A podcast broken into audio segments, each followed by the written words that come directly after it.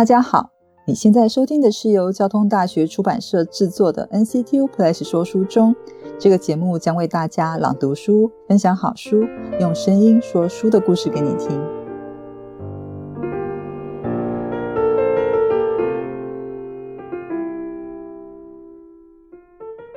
你曾经跟在车阵里穿梭的玉兰花小贩买过玉兰花吗？还记得那淡雅的香气吗？这一集要为听众朋友朗读的内容就是《气味时光机》这一本书里的一篇《玉兰花》。故事就从文清老家门口那两棵又粗又高大的老玉兰花树开始。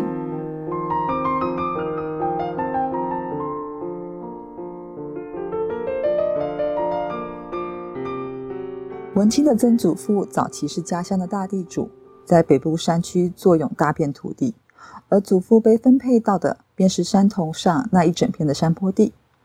坡地四周有绿树环绕，登上高处便可远眺层层叠峦，而附近大片的田野景致辽阔，土地肥沃，处处绿意盎然。中间还有座大池塘，风光明媚。由于家中生活富足，不愁生计。祖父平时又爱与朋友到处游览山水，在家闲暇之余，祖父也开始栽种一些花卉做观赏之用。祖父在家门口种了两株玉兰花，玉兰花身形细长，配上纯白色的花瓣，颇受众人喜爱。而它最迷人的地方，莫过于它浓郁却雅致的花香。微风轻轻一吹，总让路过的人不时回眸，寻找这清香的来源。只要随意在桌上放上两三朵，不一会儿便足以让室内盈满芬芳。原本只供自家欣赏的两株玉兰花，在祖父的呵护下生长得奇好。也许是这块沃地与玉兰花的习性相符，加上温润温暖的气候条件，不仅让灰白的树干越来越粗壮，枝芽更是越生越长。这些日益茂密的枝叶逐渐构成一片网络。密布成荫的笼罩在家门口，仿佛成了另一个天然的屋檐。任由玉兰树恣意生长的主妇，某天抬头一瞧，惊喜地发现这树已经长成四五公尺高，想摘朵花还得先架着由竹子编起的藤梯往上呢。过了一段时间，这两棵玉兰花竟然在附近地附近的地区建立名声，左邻右舍最爱在树荫底下群聚，边跟祖父聊天，边喝几杯热茶。萦绕四周的素养花香，伴着谈笑声，透着一派的悠闲自在。每隔一段时间，便有人拿着几斤面粉、蔬果，要来换取家中刚摘下的新鲜玉兰花。先是几朵花的量，之后啊，开始称斤论两。后来又听说城里有许多人特别偏爱这花的清雅香气，让祖父索性把整块坡地都种满玉兰树。平时雇了几名佃农，专门负责照料与收成。顺理成章地展开卖花的事业。就在父亲满二十岁那一年，正逢国民政府进行土地政策改革，原本仅靠收租过日的地主们，除了部分土地被征收之外，在佃农制度崩解后，纷纷开始学习下田耕作。而祖父那块坡地当然也不例外了。为了保留早已经营有成的那片玉兰花群，父亲只得从头学起，除了栽种。维护到采收，还需要详实的了解花的特性以及花期，任何细节都不能马虎。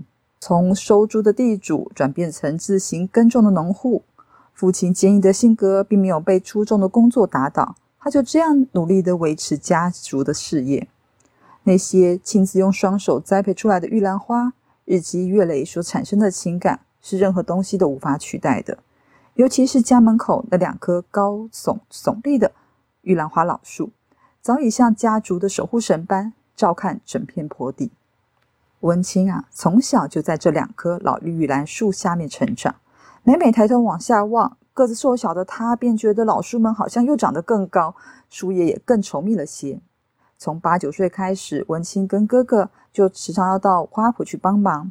住家附近的邻居也大多都是农家子弟，只是家中种的作物不是别人家里常见的。稻壳蔬果，而是一大片洁白的玉兰花。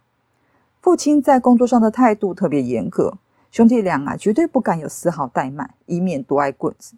记忆中，父亲总是非常能干，不曾听过他喊一声苦，每当他教导文清跟哥哥有关玉兰花的种种时，表情便分外的严肃。平时调皮活泼的文清，只要父亲一声令下，便不敢多吭声。文清的手掌上到现在都还留有一条七公分的伤疤，是小时候栽花时弄伤的，仿佛时时刻刻提醒着他要更加谨慎对待这些花朵。记得那是一个阳光和煦的假日早晨，屋外叽叽喳喳的鸟叫声不绝于耳。文清和哥哥老早便被父亲叫起来，连片刻赖床的时刻都不能。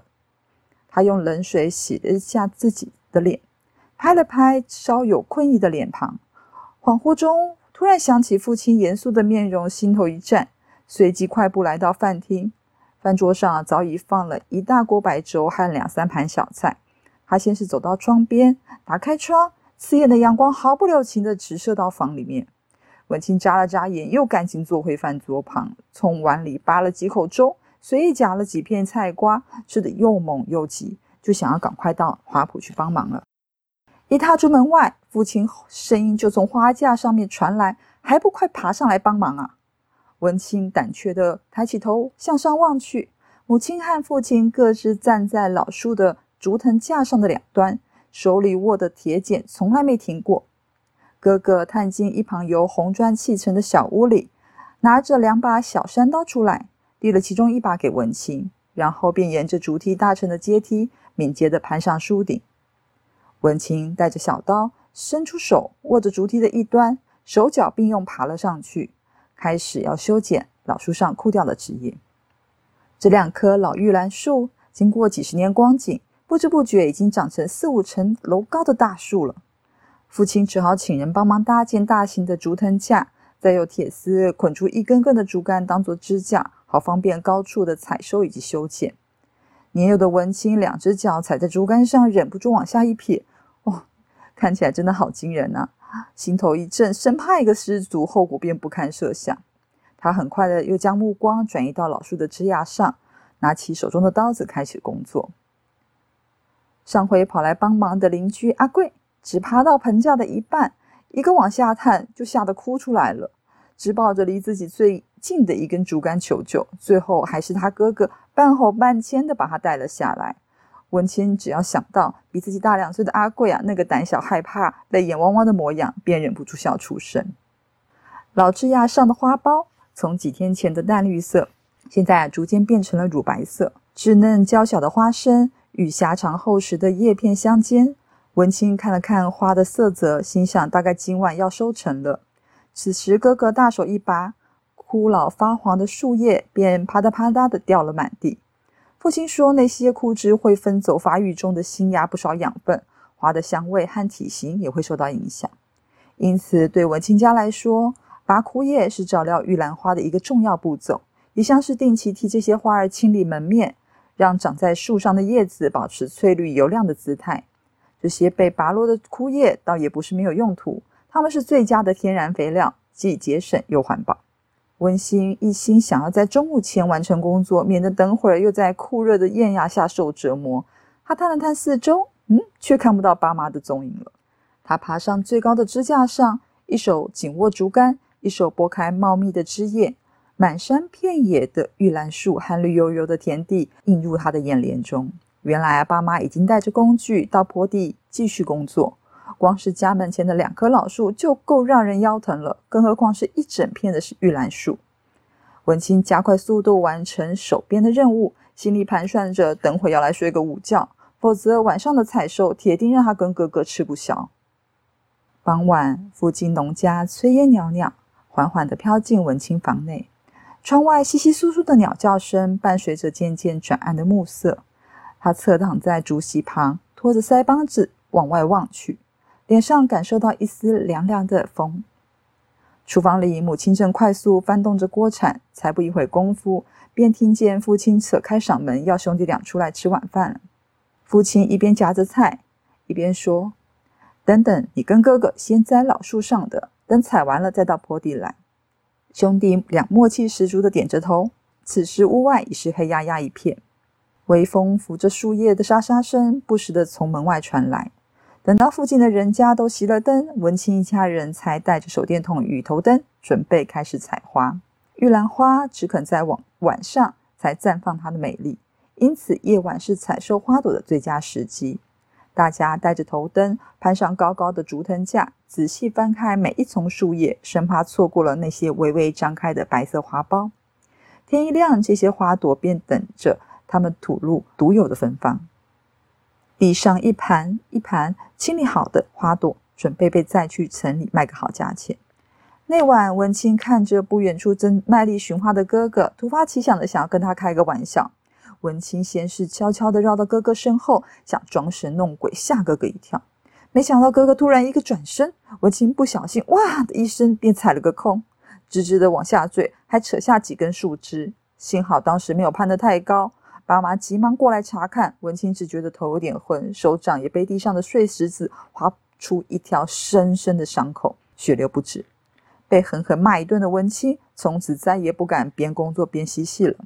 爸妈要他休息几天，他却闲不下来，想要再攀到树上去享受山头的徐徐凉风。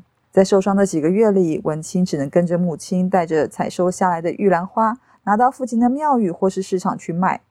母子俩啊，在庙门口拿两个凳子，把新鲜的花朵一字排开，等待信徒光顾。文清很喜欢替这些花朵摆成莲花的样子。看着这些玉兰花在盘里静静等着信徒们买去供奉给神明。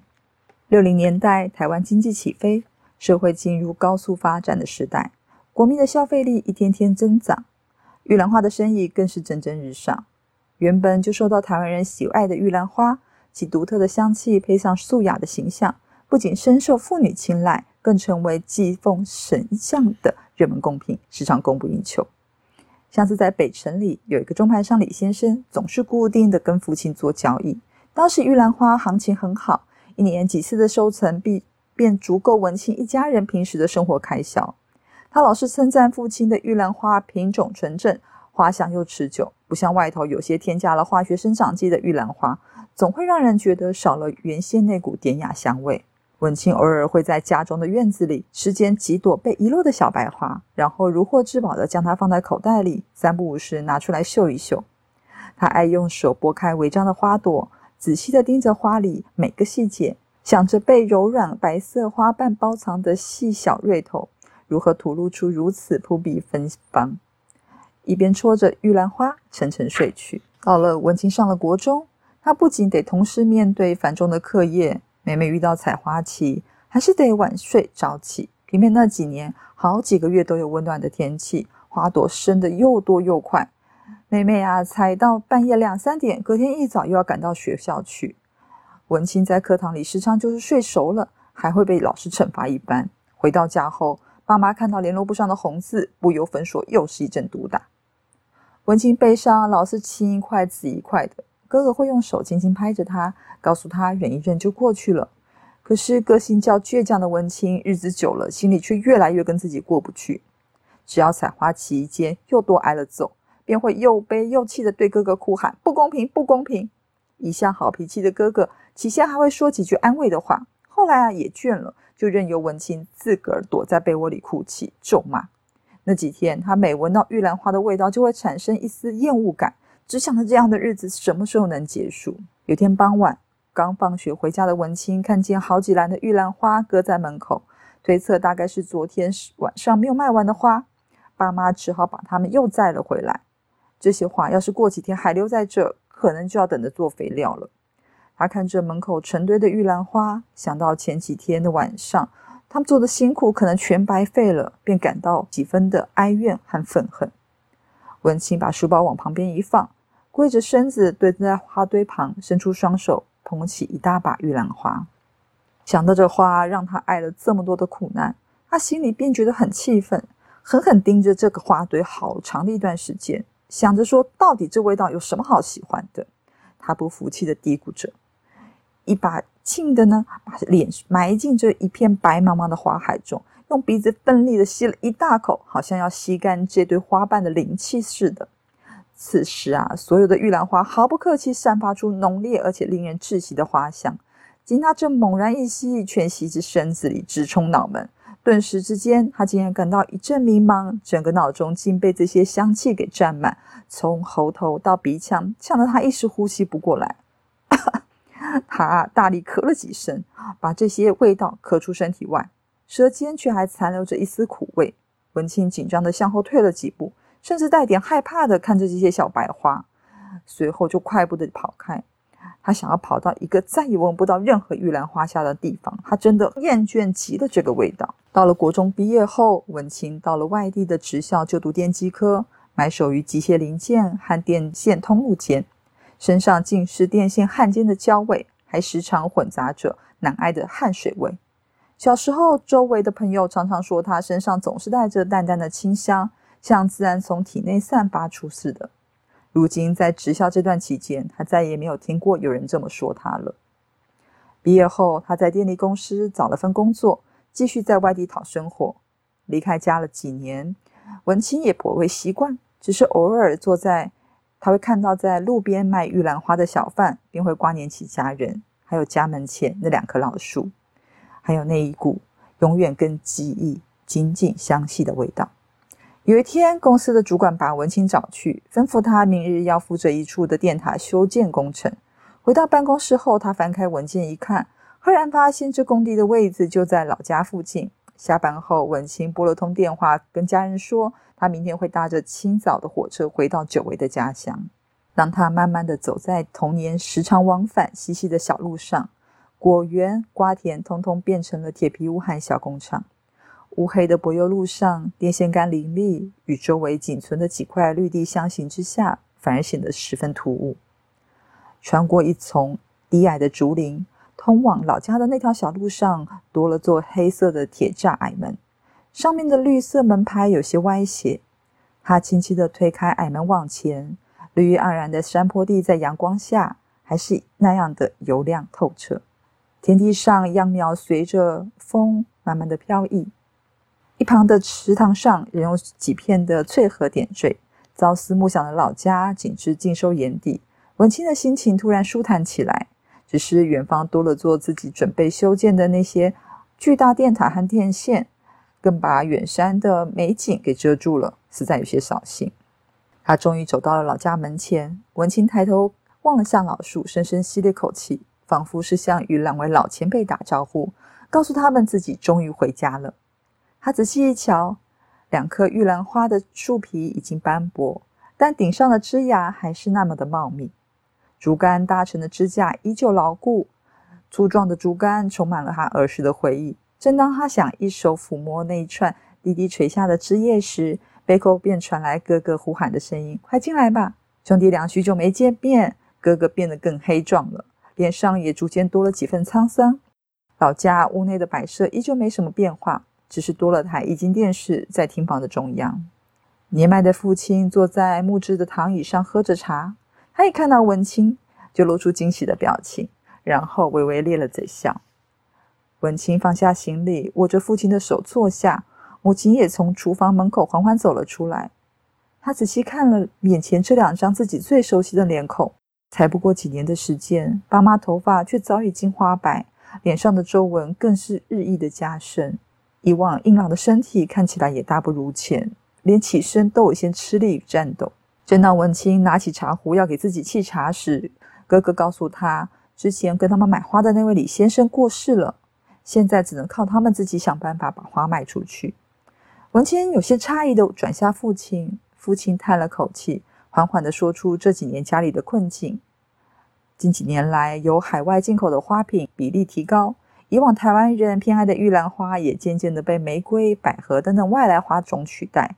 像李先生这样的中盘商也逐渐变少，花价行情开始变得混乱，失去新市场原有的规律。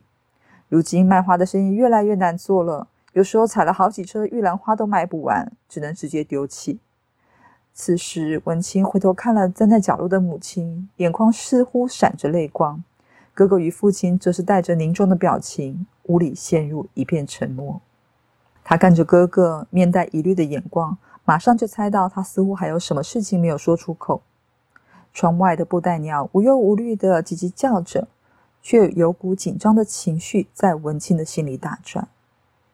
哥哥说：“阿贵问我们要不要卖掉这块地。”哥哥的语气中有些无奈和忧愁，而文清转过头来，看着哥哥的脸庞，一时竟做不出任何反应。隔天下午，阿贵就带了几包茶叶来到家门口。文清跟哥哥挪了桌椅到外头，三个人坐下来泡茶聊天。一坐下，阿贵便开口问了卖地这件事。他说：“现在这年头，当农民会饿死的。”他用夸张的表情摇了摇手，开始诉说他有多少朋友把家乡的农地卖了去盖别墅，全部都大赚一笔，还留了几栋给儿孙。接着，他更不客气地问：“上次风灾，你们家不是惨赔吗？”他们想起去年强台来袭，家里东边的坡地不敌风雨的冲击，造成走山的情况，许多作物一瞬间被埋没在泥浆之中。这种事要是在二三十年前发生，隔天也许就会有军方派人来帮忙。但是现在的社会，农民只是要自立自强，大环境的变迁让农民的生活越加艰辛了。阿贵啊，他滔滔不绝的说着，文清只能默默的听。这几年来，他一直待在外地，对于老家发生的这些事，竟然都完全不知情，让他顿时感到惭愧与懊恼。不知道是什么时候，嫂子带着年幼的孩子从市场回来了，正静静的在一旁给盆栽浇水。他不时的看着哥哥，又望向文清，好像脑里在思考着什么。过了一段时间，也没有得到明确回复的阿贵，便带着茶叶罐准备离开了。他告诉兄弟俩，他要到台北一趟，有意思要卖地的话，要立刻跟他联络。文清看着阿贵身影逐渐走远，他脑海中想着刚刚的谈话内容。在看着哥哥沉重的表情和以往和气的脸庞，挂满了忧愁。文清心里不断的思考：要跟从阿贵的建议，还是要想想别的房子？可是现在这样的状况，还有什么方法可想？阿贵说的话没错，附近许多原本务农的人家都把地卖了，不是盖房子，就是搬到城里去。或许卖掉这片坡地，我们还可以保留这个老厝。文清心里不断的盘算着。无力感油然而生。那晚，文清一人坐在门口歇息。他看着远方闪烁的灯火，周围的坡地寂静的如同沉睡的婴儿，只听得见自己的呼吸声。他突然想像小时候一样，爬上老树的顶端，看看整片坡地。于是，文清小心翼翼地来到竹藤架的梯子旁，轻轻地踩着底部的竹竿上。有些老旧的杆子发出了细微的摩擦声响，随着双手一层一层的往上握，文清突然想起自己小时候有多么爱攀爬到树顶上。在那次摔下来受伤之前，他常为了跟哥哥比收成的数量，是多么不顾一切的在努力寻找隐身在树叶里的玉兰花。有时啊，甚至悬着一只脚，只为了跨到更远的枝桠上。文清想着童年的回忆。一边想要抓紧最上面的竹竿，慢慢的爬到了树梢顶端。深夜的坡地只剩下几盏路灯与繁星照着，一圈圈的光晕反成了一种特别的景色。他跨坐在竹竿之间，心中感到无比的轻松。宁静的夜晚让文清混乱的心情渐渐平复下来。他用手胡乱地拨了下周围的枝芽，然后露出一抹微笑，在厚厚的树叶之中。一抹耀眼的白色出现了，文清伸手抚摸那柔软的花瓣，一丝冰凉感袭来。他小心地摘下这朵玉兰花，把这朵花凑近鼻子旁边闻了一闻，熟悉的感觉涌上心头。刹那间，他全身感到神清气爽。那一晚，小白花就在他的床头伴着他沉沉睡去，就跟小时候一样。隔天中午过后，文清坐在沙发椅上。一直盯着一旁的电话，他又想起昨天阿贵不断询问他土地买卖的事。阿贵讲的口沫横飞，而文清自己也明白，那的确是能解决家中经济问题的一个方法。想到这，他又开始头疼了，内心的思绪再度被搅乱。他就站那好久，望着话筒，心里非常彷徨。但是他又拿起昨天那朵玉兰花，在手中搓揉着，轻柔的花香逐渐飘进他的心里。那些挣扎与混乱仿佛越来越远。这时候，他终于豁然开朗，清楚知道自己的心意了。他拿起电话，是这么说的：“不会的，我们不会卖的。”此时，早上外出工作的哥哥嫂子刚好踏进家门，听到电话里的声音是这么说的。文清望着他们，嫂嫂的脸上充满了雀跃。哥哥正准备告诉文清，他们也是不希望把这祖传的土地随意卖掉。原来，全家人都有着相同的感受，这一股强烈的使命感都在他们的心中呼喊着。傍晚，全家在饭桌上热切讨论着这片玉兰花圃的未来。嫂子说：“曾听说有人多种了其他作物，把家里的农园开放给外地游客来参观，加减赚点门票钱。”文清则考虑拿出自己一些积蓄，开开小花店，自己来做买卖。不管未来会遭遇多少困难，为了这些玉兰花，他愿意赌上一把。此时，他看到父母的脸上比前几天多了几分开朗，原本紧绷的双颊瞬间也松展开来。过了好几年，在文清到处奔走为花园寻找发展机会，以及家人细心的呵护与照料下，老家的观光农园的游客越来越多。坡地上的玉兰花经过定期的修看，不再长成惊人的高大树木，与人更亲近了些。倒是被砍掉枝芽的树干，长得越来越歪曲，妙趣横生的造型，更是吸引了很多人驻足。而家中在城里的花店生意也日趋稳定。甚至有化妆品公司向文清表达了合作意愿，希望能够萃取玉兰花精华来制作保养品。文清每个周末都会回到老家，陪伴年事已高的父母亲，顺便看一看花圃的状况。偶尔兴致一来，还会充当农园的解说员，为游客们导览一番。文清想起年少离家时，他曾是多么想摆脱那股浓郁的香味。但如今，玉兰花的气味却化作他心里最割舍不掉的乡愁。他知道，他要和父亲一样，凭着刚毅不屈的性格，不顾一切的去守护家族的宝物。前几天啊，有个电影公司的人还与他联络，希望借家中的两棵老树作为场景拍戏。想到这两棵老树要拍戏了，他有些兴奋的走到家门口，伸出手来想要摸摸粗糙斑白的树皮。突然，一个声响。小侄子凯凯从竹竿上面蹦跳了下来，小心点，别摔伤了。他忍不住呵斥着。小侄子啊，有些歉意看着文凯，用手递给他一朵玉兰花。小侄子说：“这朵很香。”他露出了俏皮的笑脸。文清接过花朵，握在手掌中，转头望向那片坡地，阳光轻轻洒落在绿黄叶面上，夕阳逐渐西下。一阵凉风微微的袭来，老树的枝桠随风摇曳，带来缕缕清香。文清打从心里笑了，他从来没有感到这么幸福过。谢谢大家今天的收听。如果想要看到更多关于台湾气味的故事，可以到各大网络书店搜寻《气味时光机》这本书，或是直接搜寻国立交通大学出版社，也会找到许多精彩的好书哦。NCTU Plus 说书中，我们下次见。